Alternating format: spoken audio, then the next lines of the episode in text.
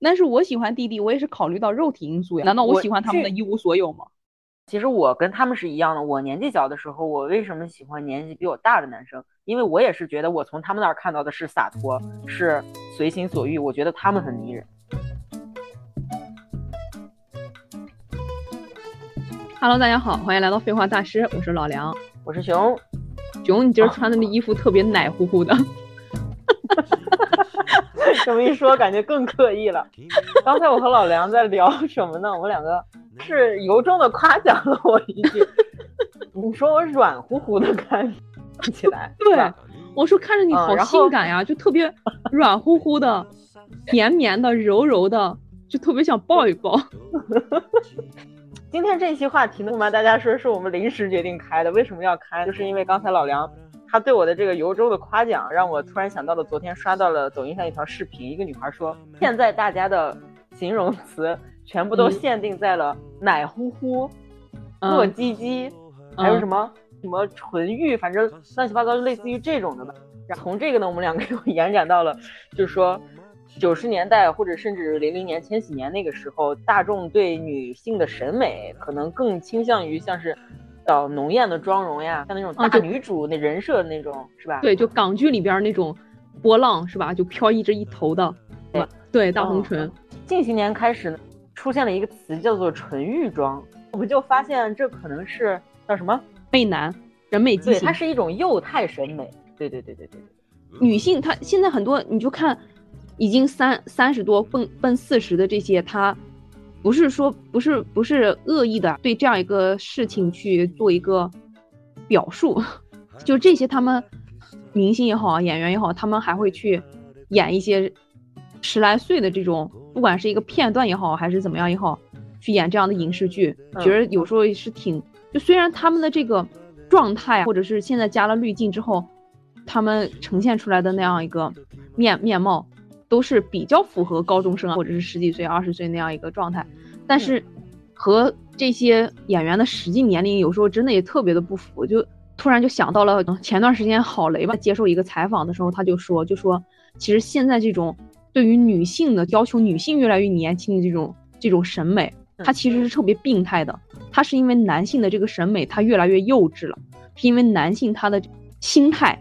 他就是就就比如就就像有点咱俩刚刚讲到的，就说他更像是驾驭不了那种大女主，他们更喜欢这种偏弱一点的，就他们可以作为掌控，彰显自己的男子气概这种感觉是吗？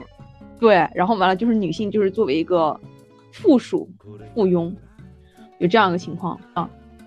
然后这样呢，我突然意识到，就是什么时候开始？嗯，现在开始流行了，就是它，它真真的可以用“流行”这两个字来，因为它很普遍了。而且我也是我接接触到的这一些，他们是这些男孩们，他们是实打实的，他们不像是去跟随一个潮流，他们是实打实的喜欢姐姐。你有没有想过，是因为时代的潮流是这样，所以他们觉得这个是一个正常的，或者不是这个倒也不是不正常，就他们觉得这是一个常态的事情。所以，所以大部分人他就是跟着跟着常态走呀。大部分人都是这种从众心理，你知道吗？就整一个这个时间段一直有发生什么事件，就觉着那我做这个事情也是可以的，我也想做一下这个事情，这种从众心理嘛。但是他们真的就是在这种从众行为当中，然后发现了自己是真的喜欢姐姐。这么说吧，我从去年呢接触到了几个弟弟们，并且我在了解他们。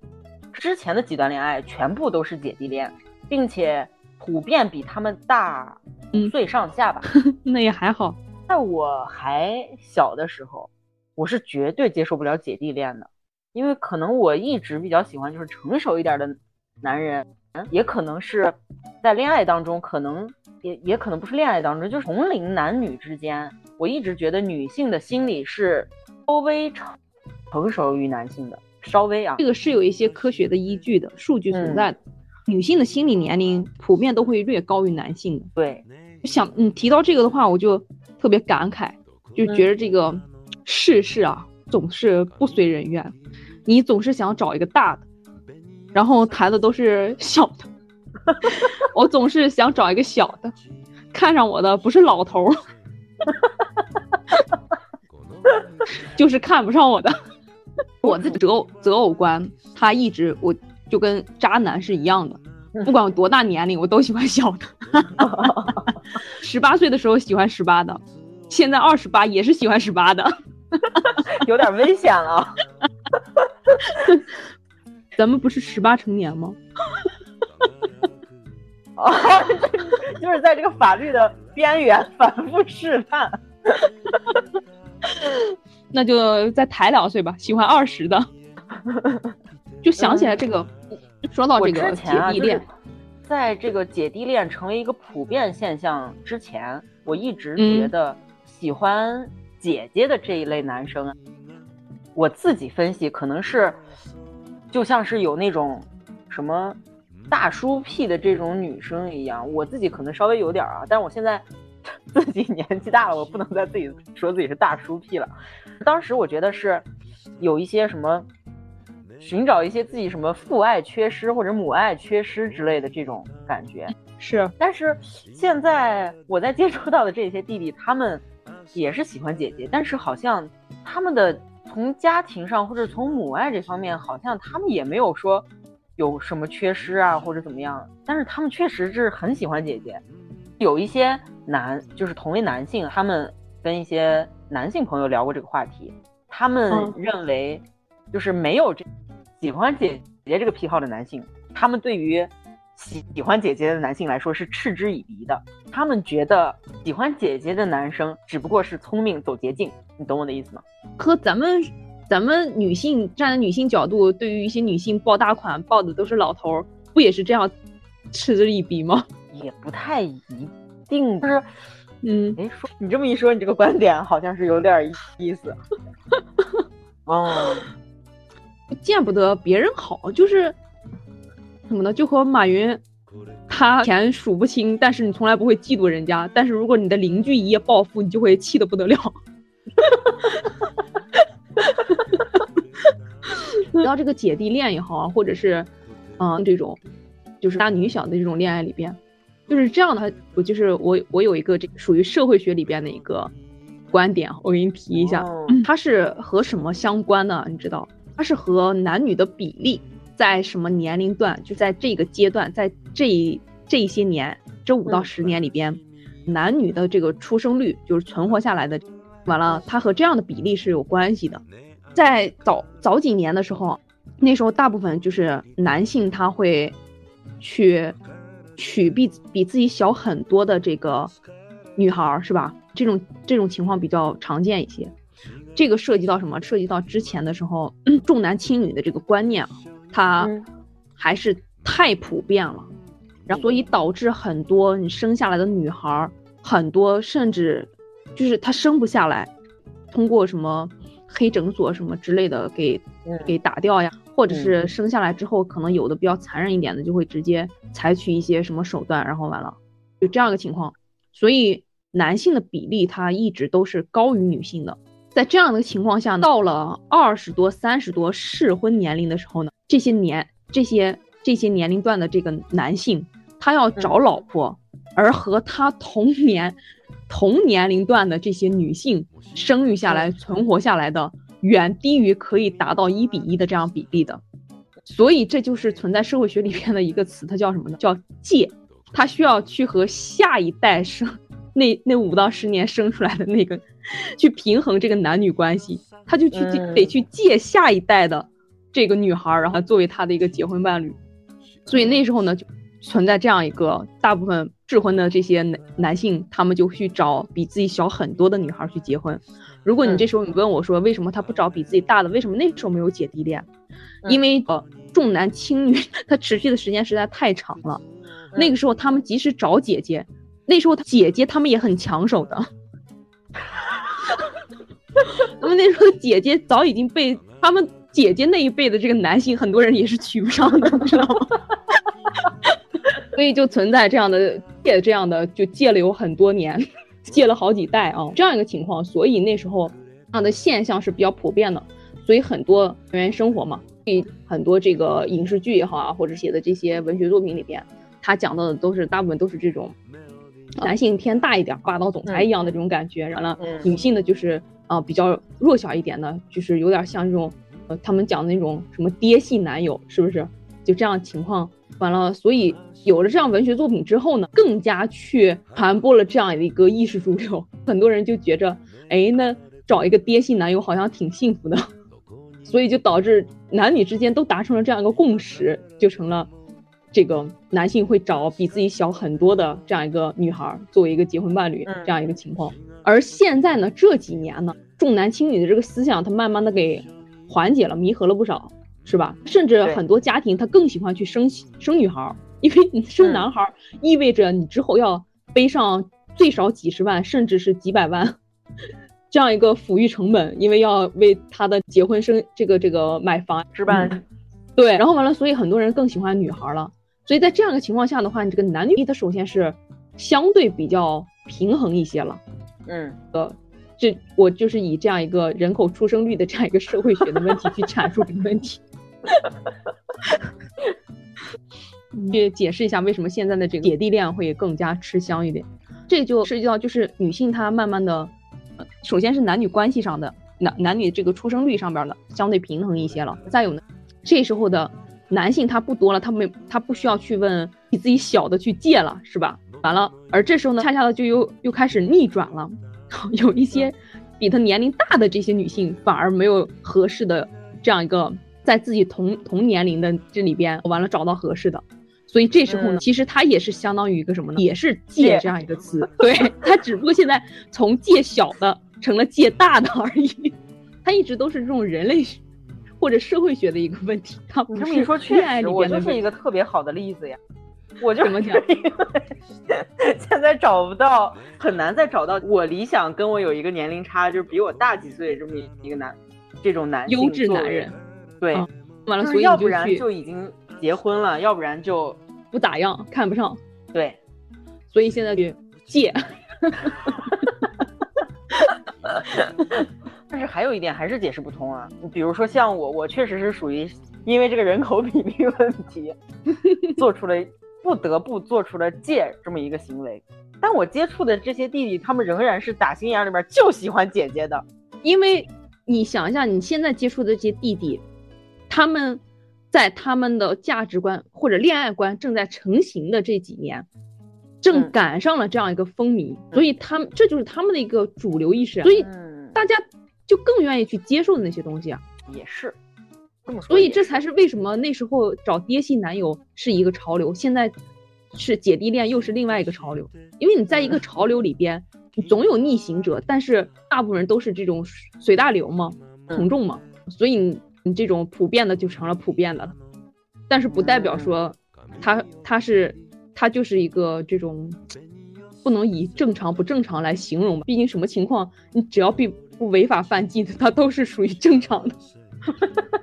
从你这儿，你能觉得男性他们就是在姐弟恋中，他们会觉得是有哪些优势呢？比相比跟自己同龄女孩，或者是比自己年纪小的女孩，我这么给你讲，这是一堂社会学。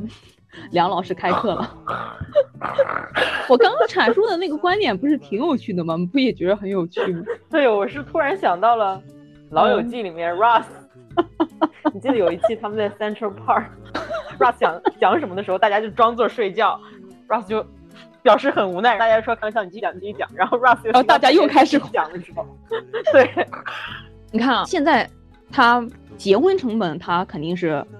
高了比以前不知道多少倍，肯定是。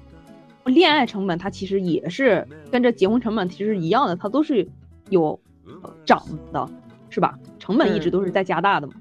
所以你在一段恋爱关系或者是婚姻关系啊，你在这样关系里边呢，每个人他首先考虑的是什么呢？在这个关系里边自己能得到什么？你自己付出最起码不是为了纯得到的，他也是想付出的和得到的是不是相对来讲是平衡的，是吧？啊，你在之前的话，你找那种爹系男友的时候，那时候的贱，其实那个时候的主动权他在谁手里？他其实一定程度上是在女性手里的，因为嗯，一般男性他结婚的欲望会比女性会更强一些。一般啊，虽然没有太多的一个科科学这样一个证明，因为因为女性她是要受这个生育之苦，是吧？完了，而男性呢，他相对比较容易一些，最起码在生上头不用受这个苦嘛。所以男性他对于结婚的。这样一个需求会大于女性一些。完了，大一点年龄的他需要小一代的这些去借的时候呢，这个话语权掌握在女性手里边，所以男性他就付出的相对要多一些，所以就产生了爹系男友，是吧？但是现在呢，现在这样的社会里边，你特别是零零后这些长出来的，或者零五之后的，他们的从小就是四个老人，父母，他们独生嘛，六个长辈去尽心的去 伺候他一个，可以这么讲。所以你这样长出来的，他很少有这种奉献奉献呀，或者是付出的这样一个意识的。他们在恋爱关系里边，他们就不喜欢去。作为付出的那一方，我说到这儿，你不知道你能不能理解？所以他们找一个姐姐的姐姐，一般情况下，你就首先年龄上决定了你这个人的物质基础，或者是你的眼界，比同龄的，比男那些小男孩他们同龄的肯定要优一些的。对，说完了，你其次再说生理上的，女性可能到了你这种可以被称为姐姐的，你可能更加风情一些。对于这个男女关系上边，他可能会有自己的一些见解，或者是有一些自己的技巧，比如你。所以你在这样的关系里边呢，男性他其实就是作为一个利己、利己主义，他更容易得到满足，所以他就更喜欢在这样的关系里边吃现成的呗。对呀，对呀，更喜欢这样的一个关系了。所以，所以他他是一个什什么样的关系，他都是能说得通的，没有没有什么说觉着。就莫名其妙，为什么突然多了一个这样的事情？呃，不是，他就是互相影响的。有了这样的事情以后，然后完了，人他就会去渲染这样的东西，然后渲染的越来越多，接受他的人就会越来越多，这样的事件就会发生的越来越多了，就是这样一个连锁反应。确实是。而在这一段关系里边，女性得到了什么？那以前找爹系男友，起码感觉自己是得到呵护的，是吧？但是现在女性里边，姐弟恋为什么？那既然姐弟恋，弟弟他是得到满足的，姐姐她为什么也是？前仆后继的去去扑进去了呢？你有没有想过，姐姐能得到什么？就是好处之一，第一，弟弟听话。这个那以前爹系男友的话，应该也听话，不是一种听话。这种听话，就为什么现在很多对小一点弟弟这种男友的称呼，说什么小奶狗啊、小狼狗啊，会有这种词儿来说，就是他就像一个狗一样那种听话。忠诚。这个我不敢 一概而全啊，给你的感觉是那种。像一个小狗一样屁颠屁颠的，就是你会确实都挺粘人的，是是是那种感觉。第二点可能就是身体好吧年轻，这个不可厚非。你想想，因为确实男性的黄金时期也就是二十多岁，然后你可能在二十前二十五岁以前，对二十五岁以前吧，可以这么说。如果他们有运动习惯，或者是比本身比较自律的话，可能到了三十多岁也会比较不错。但是。对于我们这个年纪同龄的男生来说，确实这些弟弟在身体方面是占很大优势的。对于我来说，还有什么呀？还有就是年轻长得帅，可能也就是大概这几个点吧。你你举例这几点都把我的思路打岔了，我也忘了 我想到的。对女性来说可以得到什么？其实其实现在女性她也愿意投入这样的话，她她其实是利己的，我觉着。很多女性自己作为一个主导的角色嘛，对，她也怕自己受伤，所以她就觉着关系里边自己处于比较聪明的那一方，是吧？就不管是真聪明假聪明吧，完了可能会在之后处理这段关系的时候，不不至于让自己受伤，自己主动权更多一些。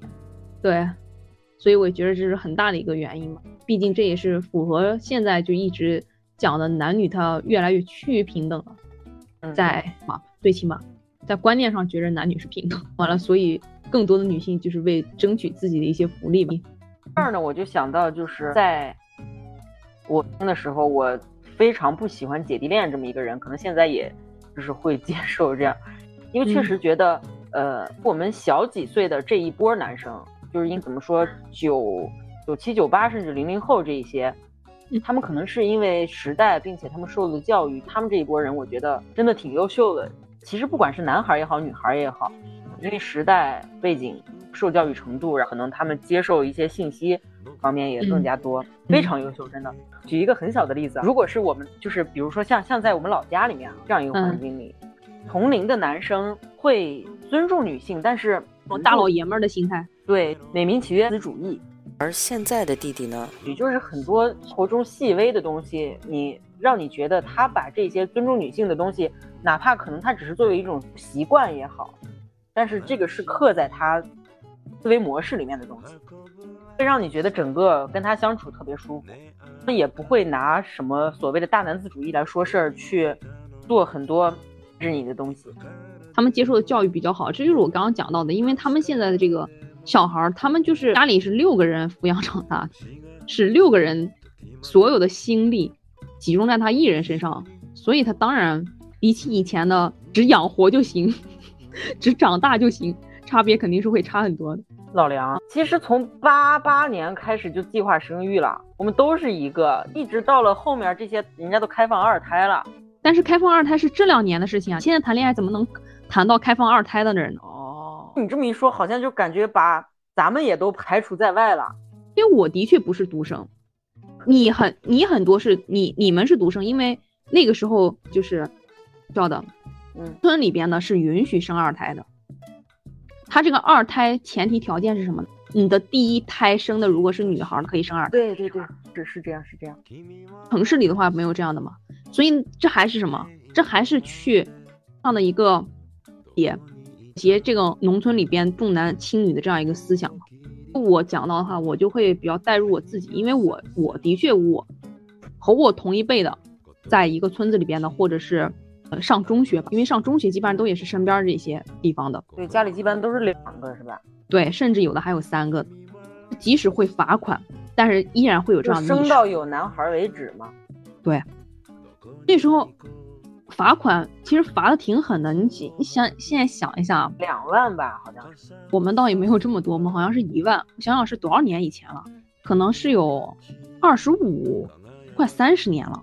对啊，你想想你自己多大不就知道了？对啊，都快三十年了。那时候罚款一万，那时候的一万万元户啊！我的天呀！对我我我记得我上大学的时候，我上大学的时候都一二年了。那时候村子里边，我爸给我交学费，咱第一年的学费是八千，完了再加上杂七杂八的什么住宿，完了你你前前一段时间的一个生活费啊，其实就一万多了嘛，一万一万二，我可能那时候有拿。对，所以当时我爸给我数，那时候真的那时候都不是打打钱的，打到卡里的，是只对，真的是现金。完了现金，完了带着，完了去去这攒这些钱的时候，他攒的也是现金，他没有去银行存钱的意识，因为因为你你这点钱其实你说起来你没必要去人人家银行去存也，所以家里攒的就都是那种完了，所以拿着那个钱现金去银行去存的时候，当时我爸都有说过一句，这都这这一二年的事情，我爸都说了一句说，这么想想我也是万元户了，感觉其实也挺心酸的。你想想二年的时候，我爸的甚至都还觉着万元户，我爸是已经还我我竟然作为一个农民能拿出一万块钱来，就真的很牛了，就是这样的家庭。你更何况再往再往前到十多年，甚至二十年，是吧？将近三十年之前，那时候就能拿出一万的罚款，就是为了生一个男孩让他落户，正儿八经的放在那户口。还有大部分的更多的，他们生下来之后去寄养在别人家里啊，或者是怎么样的，就不敢养在自己这个户口下。就怕罚款嘛，实在是罚不起的这种，都感觉别说那个时候了，就是现在，比如说他说你要是生了二胎，你得罚款罚一万多块钱，我都觉得很贵。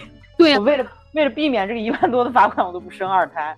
对啊，我就就这个我就看到一个特别特别搞笑的，就讲讲讲现在为什么这个生育率低了。有一个人他就讲的就特别搞笑，他就说，虽然大道理我讲不明白，但是我知道在我们老家，如果你养猪，猪它突然不下崽了，你看过这个？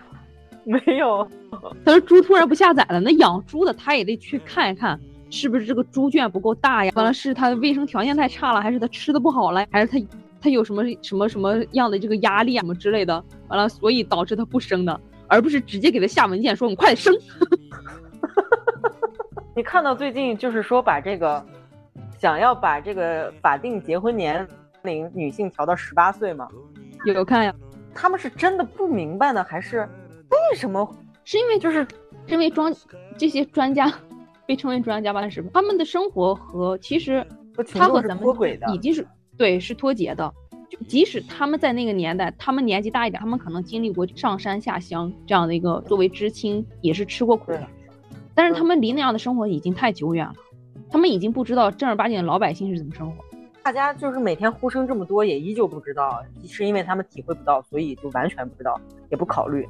对啊，还是说他们只是就是想把这个十八岁降到十八岁，是让那些就是思想还没成型、还比较傻傻的女孩儿，就找了道结婚去了。对啊，就指望这这一批。对，然后再加上现在开放了很多这种非婚生子，对，就是那个可以可以可以嗯给孩子上户口这个。对，就无证儿也可以去办这种准生嗯，这种钱也好呀，为什么也好的。嗯，啥？我今天还看了一个特别牛逼的新闻，日本的一个可能七十多了吧，一个老头，完了他有十几个老婆，就是同时生活在一一个屋子里边。这男的不工作，全部 P 作 U，对，全部 PUA 的他的妻子们去出去工作，然后完了，并且在采访的时候，这男的巨搞笑的，他说什么？他说我已经很为我的妻子们考虑了，我从来不让他们找晚于下午五点下班的工作，为了他们的 人身安全，不让他们上夜班，并且并且他们妻子们真的是被被洗脑的那种，他们说下班以后回去，然后完了大家围吃饭，是最温馨的时刻。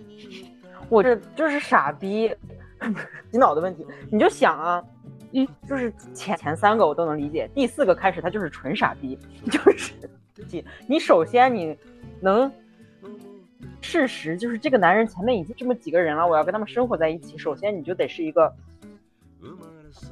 他还有他们是付出付出劳动的，然后并且他这十几个老婆的年龄跨度从和他同龄一直到有，就是从六七十的，完了到什么年龄啊？到二十多的。你想一个老头是纯傻逼吗？你说你，尤其是到了十来个，就是八九个、十来个之后的这些人，还用人家给你洗脑吗？正常人洗脑的机会都不会有，让这种人给自己洗脑的机会都不会有。这些是什么？这些是他讲的时候是他说很多往后进来的这些人，嗯都是都是他前边的第一个、第二个这种一起和这男的骗骗进来的，骗的理由也很离谱，但是竟然大家也都相信。他找的理由是什么？嗯，进来这个屋子里面，完了就说以什么算卦之类的这样一个呃理由，完了说如果你踏出这个屋子的外星人就会把你抓走，完了你就会什么什么，反正 我还是纯傻逼。免于你受这样的苦难了，你就必须要留在这里和我做爱。完了，所以大家看到这条新闻就觉得离谱的不得了，就猜测是不是这样的男人他的性能力特别的牛逼。结果这个男的他自己都说说我身体孱弱，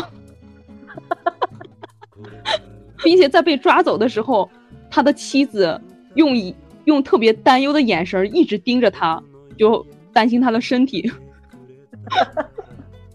就看到这样的话，我竟然还有一丝感动，真爱。一个男人与十几个女人的同时真爱，看来在他们这儿，爱不是做出来的。前段时间呢，跟去年认识的一个弟弟，我们又在一起见面，就是吃了个饭。在交谈过程中呢，他对我说的一些话，这个男孩儿可以这么说，他看你你的眼神和你找的同龄男生，或者是相较于你比较大的一些，他们从眼神是不一样的。他们对你的那种眼神可能是，带有一丝崇拜，是不是会有？对对对对对，在可能你在弟弟们的眼中，你是洒脱的，你是那个不好掌控的人，所以他们就会可能天生对“姐姐”这个词就会有一丝迷之迷恋。可能就是这种小一点的人，他会更加具有这种征服欲。对，就带点这可能反之，就比如说，年龄大顺从的，对，但是就是其实其实我跟他们是一样的。我年纪小的时候，我为什么喜欢年纪比我大的男生？因为我也是觉得我从他们那儿看到的是洒脱，是随心所欲。我觉得他们很迷人，是一样的东西，哦，好像是这样。我我这么想了一下，もしかして君后来才知道你喜欢小的，就是从嗯阿泽开始。嗯1988嗯，以前也想过找一个比自己大的，但是 就是可能就是因为当时的这样一个主流观点影响下，就是大家都是找比自己大的，所以我觉得好像这样的话也挺好的，看别人那样谈的，所以我也想过，但是后来在实践过程中发现我不是很满意，还更更倾向于说愿意找一个小的。我没有过和小的去谈恋爱，我真的没有过。可能也正是因为没有过，所以我一直才渴望有这样的一个关系，你知道吗？现在，但是我现在这个年龄，我已经找不上这种小的去和我谈了。我现在找的话就是犯罪，你知道吗？违法。你也是可以找小的，小的别太多不就行了吗？但是，但是小的不是很多的那种，他其实已经不算小的了，他其实和我同龄是差不多的。还是想犯罪？你这个人。律师不敢，没有，没有，没有。我觉得你才是真正的是从一而终喜欢弟弟的人，你才是真正喜欢弟弟的人，而我只是贪恋弟弟的肉吧。但是我喜欢弟弟，我也是考虑到肉体因素呀。难道我喜欢他们的一无所有吗？我觉得性格上可能我也觉得你确实比较适合弟弟，因为我平常就是比较强势的那一个。对，对，是有点太适合了。你才是那个最适合姐弟恋的人。但是没有啊，没有。你再等两年，我再等两年更犯罪了。我我我今年烫的这羊毛卷，戴着那个黑色贝雷帽，毛呢的那种，穿这个呢子衣服，是一件墨绿色的。完了，我听到两个夸奖，有一点值得一说。有一个是我刚刚返返回来上班的时候，有一个同事见到我说：“现在越来越没有年味儿了。”我看到你，我才觉得是在过年。我暂定把它作为一个夸奖。